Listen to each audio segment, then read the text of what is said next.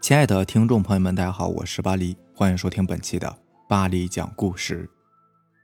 咱们今天晚上要分享的第一篇故事，名字叫做《东北小事之漂流》，作者智商不够用。夏天农闲的时候，我便和好友宝子和果子商量着一起去旅游，出去走走。不过我们仨的经济实力有限，走不了太远，最后决定在省内找一个地方旅游。最后经过反复的对比，我们三个选择了碾子山，一个来回算上路费和吃住，我们三个人有两千块钱就足够了。而且听说那边有漂流，还能爬山和户外烧烤、野营之类的，价格也算是非常便宜了。于是碾子山就成了我们的首选。到了碾子山，我们在当地找了一个小旅馆，价格非常实惠，三个人的套间八十元一晚。晚上我们去路边摊吃烧烤。喝了好多啤酒，最后也才两百多，这让我们仨感觉这次来的太值了。第二天一大早，我们就来到漂流的河谷，可是前面已经排满了人，于是我们就安静的排队等候。大概等了一个多小时，我们仨就和其他几个人一起登船了。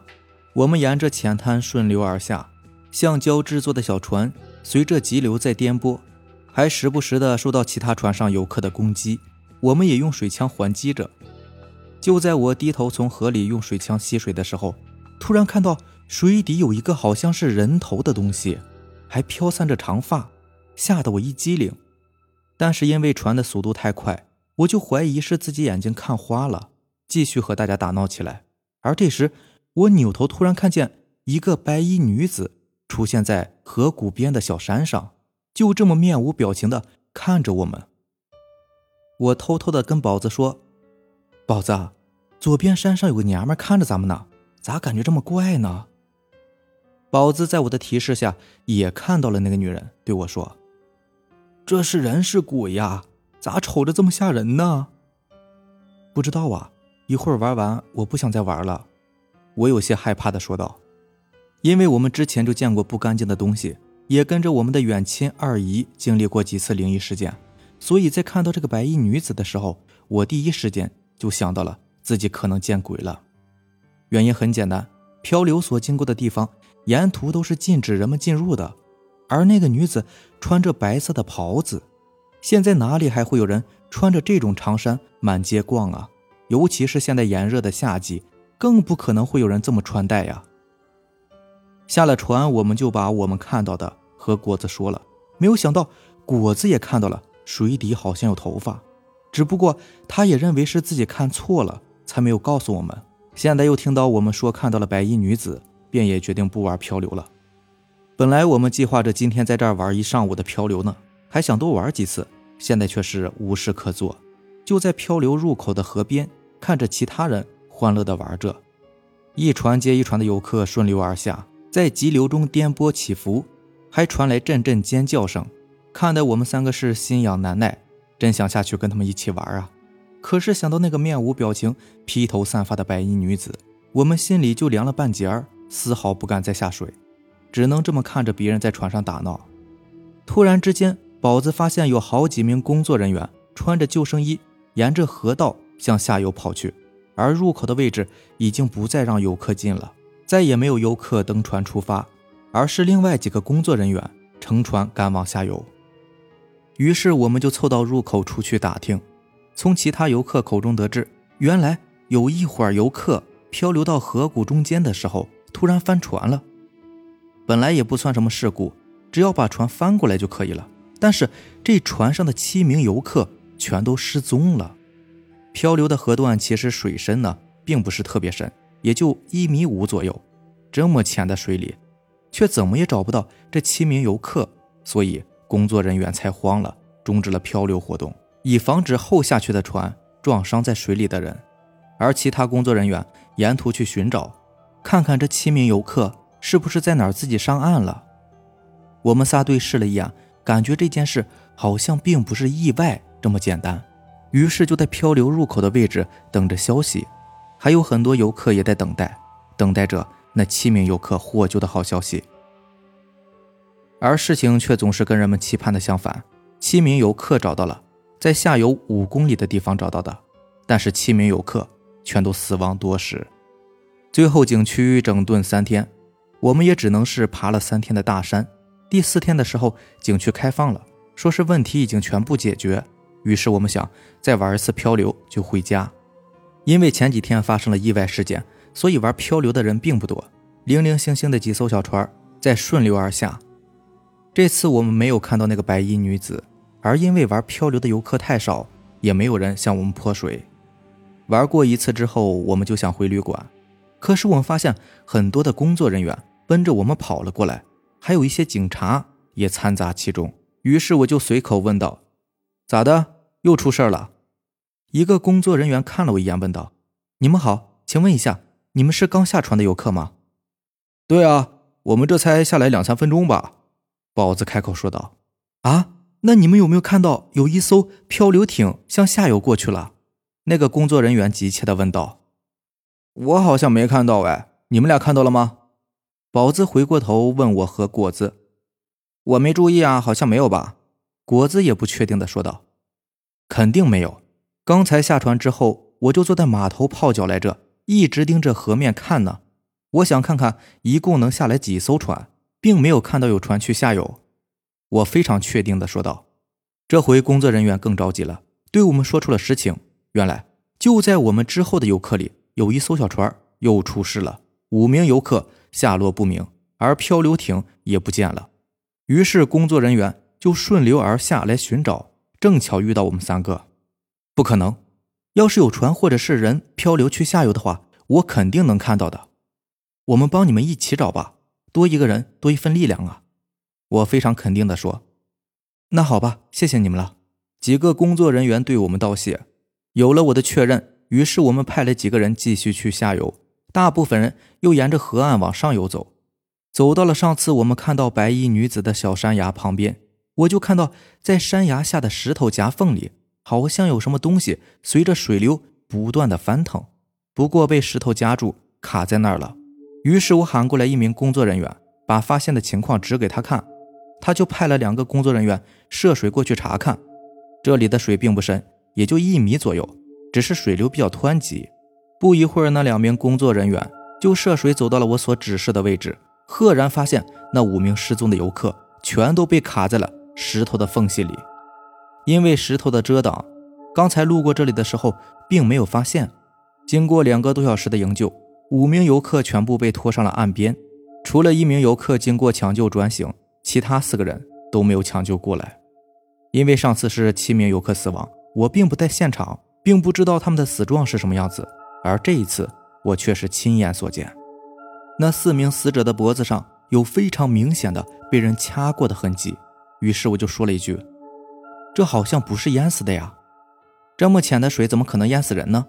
一个心直口快的工作人员顺口说道，但是被另外一名工作人员瞪了一眼，他就立刻闭了嘴，知道自己说了不该说的话。寻思着那个工作人员的话，我也觉得事有蹊跷。这么浅的水，就算是落水了，直接站起来就没事了呀。除非是大头向下碰到了石头上被撞死的。不过这四个人身上除了脖子上有勒痕以外，并没有看到什么明显的伤痕。我们三个还想多看一会儿，可是被警察带出了事发现场，并且嘱咐我们不要把今天的事情说出去，因为景区连续发生事故，很多有危险的景区和游乐设备。都停止了营业，索性我们仨就坐车回家了。从碾子山县城出来，我们乘坐的是长途汽车，可是车刚走到半路的时候就熄火了，怎么也发动不起来，就这么横在路中间。这时候我突然看到身后来了一辆翻斗车，赶忙推宝子和果子从车窗跳了出去，翻斗车直接撞在了汽车上，虽然没有人员伤亡，但是有多名乘客受伤。最后，我们仨坐着幺二零的急救车到了他们市里，然后转乘火车回家。到了火车站，我们仨拿着车票上车。宝子站在连接月台和车厢的踏板上，把车票递给列车员检查。列车员正在检查宝子是否走错了车厢的时候，宝子脚下的踏板突然间断裂开了，宝子身影一虚，直接掉到月台下面。多亏宝子的反应快，伸手抓住了车厢外的扶手。最后，在众多乘客的帮助下，才被拉了上来。到了列车上，果子要吃泡面，便问我吃不吃。我有些饿了，就让他帮忙也泡一份。于是果子就端着两盒倒满热水的泡面，小心翼翼地从过道上往回走。突然间，果子脚下一绊，向前趴着就摔倒了。多亏我们乘坐的这节车厢并没有几个乘客，所以果子在摔倒的时候，直接把手里的两碗泡面向两边的座椅上扔了出去。只是从泡面里洒出来的开水烫到了手，如果他不松手啊，整张脸都有可能会被毁容的。就这么一路上心惊胆战的回到了村子里面，因为一路上不断的发生怪事。回到家，我们就马不停蹄的来找二姨。本来还想把这几天经历的怪事和二姨讲讲，可是二姨并没有容我们开口，一见到我们就说：“你们几个小兔崽子干啥去了？咋还把鬼惹上身了呢？”我们立刻是对二姨佩服的五体投地啊，又赶紧求二姨帮我们化解一下。最后，二姨给我们每个人一张护身符，烧成灰。泡在酒里喝下去就行了。二姨的护身符非常灵验，喝过之后果然再也没有发生意外了。于是我们仨就买了点水果来感谢二姨帮忙，顺便问问二姨这是怎么回事。二姨说我们这是撞到了淹死鬼了。正常来说，淹死鬼会在自己死的地方找替身。我们看到的那个白衣女子就是这种情况。那七个人就是他找的替身，而那七个人中的五个。找到了后来的五个游客当替身，但是最后被我们抢救及时，有一名游客幸存了下来。之所以我们会被淹死鬼纠缠，应该就是那个本来想找幸存游客替身的淹死鬼在报复我们，因为是我们最先发现的夹在石头缝里的游客，让他失去了找替死鬼的机会。虽然他不能直接害死我们，但是有他跟着，会让我们一直倒霉的。下面这个故事名字叫做《鱼塘里的秘密》，作者甘草板蓝根。和生向妻子金梅提出了离婚，开出了一张清单，列出了财产，分割其中大部分给他。为了买得他在离婚协议书上签字，金梅当然是不愿离婚的。她当初就是奔着钱嫁给和生的。今后如果真的离婚了，他就失去了供他挥霍的金山。再也不能过以前富太太的生活，但是和生是铁了心的要离婚。他与情人雪山的婚外情已经公开，两个人是出生入对，不再遮遮掩掩。金梅看着清单中的财产，和生将婚内所得财产全部给了他，还加上他在婚前就得到的一些。我还要城外那片鱼塘。金梅压着离婚协议书不肯签字，要和生满足他的条件。不行。那是我爷爷的鱼塘。金梅把签字笔一丢，推开了摊在面前的离婚协议书，不签了。等你爷爷去世后，你继承了那片鱼塘，修改好离婚协议书，再找我签字吧。你做梦！和生怒吼道：“爷爷守了那片鱼塘一辈子，到我手上，我也不会给你。”跟着爷爷过的他，从小就听爷爷说：“鱼塘动不得，我守了大半辈子，等我死后。”你也要守到死，传给你的子孙时，也要嘱咐他们守一辈子。为什么？和生问过很多次，爷爷的脸上挂着微笑，眼睛里却是满满的悲伤。他没有说原因。和生后来理解了爷爷有难以说出口的苦衷，也就不再问了。金梅不管何家怎样，他就要那片鱼塘。一天不加进离婚协议书，他就一天不签字。何生向法院提交了起诉书，要求法院判决他与妻子一年的婚姻强制结束。法庭支持了和生不将鱼塘分给金梅。如果他想要得到没有写进离婚协议书内的鱼塘，需要得到目前所有者何为的赠送。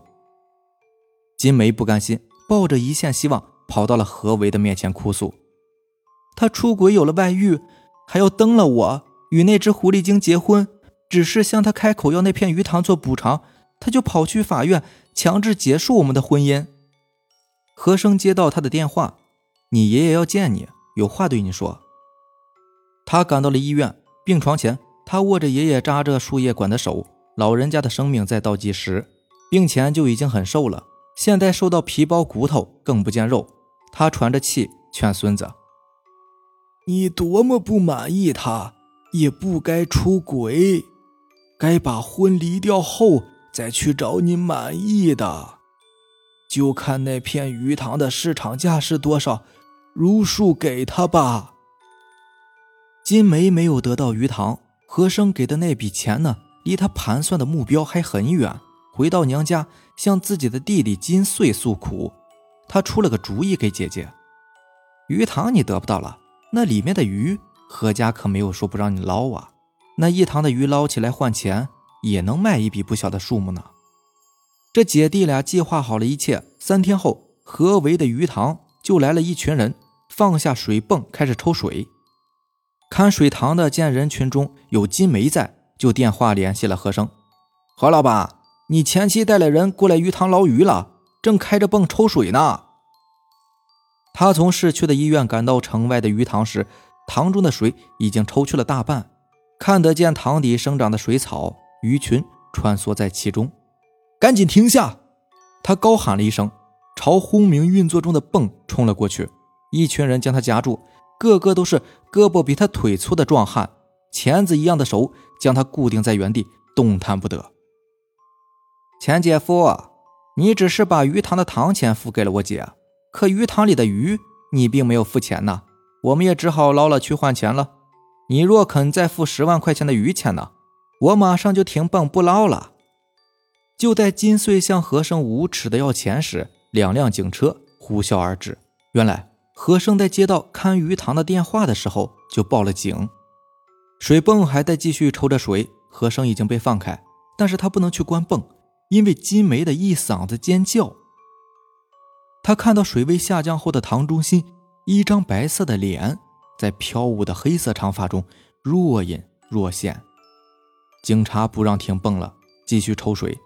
鱼塘的中心部分高于四周，塘内的水不用抽完，一具被粗铁链从脖子缠到脚踝的人类骸骨完全露了出来。金梅吓坏了，在弟弟向警察保证。绝对不会再来捞钱姐夫的鱼后，拽着他逃离了现场。何生一直呆站在塘边，看着那群本来是来为捞鱼的壮汉们，听从警察的命令，站在还有约一米深度的水中，用一扇门大小的铁皮将那具骸骨连同底下一层黑色的淤泥铲起，抬上岸。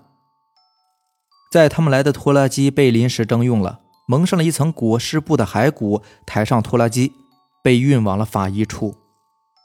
壮汉们大部分散了，留下三个在警察的监督下，用泵将附近的河水灌满了鱼塘。恢复平静的塘面倒映着河声，看鱼塘的喊了他几声，才将他的神喊回来。他连忙驾车赶往医院，守在已经陷入昏迷状态的爷爷身边，期待着回光返照的出现。他想知道鱼塘里为什么会有一具被铁链缠绕着的人类骸骨呢？守在午夜过了零点，坐在椅子上瞌睡的和生突然打了个寒颤，醒了，去摸爷爷的手，冰凉。他终是没有守到爷爷的回光返照。何为在昏迷中停止了呼吸，将鱼塘里的秘密带去了另外一个世界。骸骨的年代鉴定是在清朝，男性。牙齿判断死时不超过三十岁，骸骨上没有发现外力导致的损伤，又长期泡在水中，以现有的法医鉴定技术判断不出他的死亡原因。鱼塘是何家祖上开挖的，传给长子家，单传了三代，到了何为的手中。动荡的年代，他卖掉房屋，卖掉田地，就是不肯卖掉鱼塘，一直守到死。何生将公司转给了亲戚。办理完爷爷的丧事后，带着雪山离开了这里。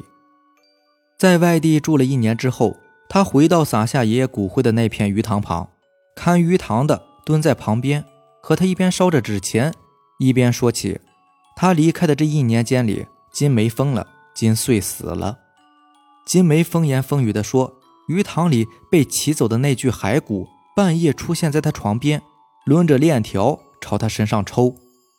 他被送进了精神病院后，弟弟金穗接管了他的财产，天天抱着女人和酒瓶，挥霍了一个多月，就已将姐姐名下的财产花去了大半。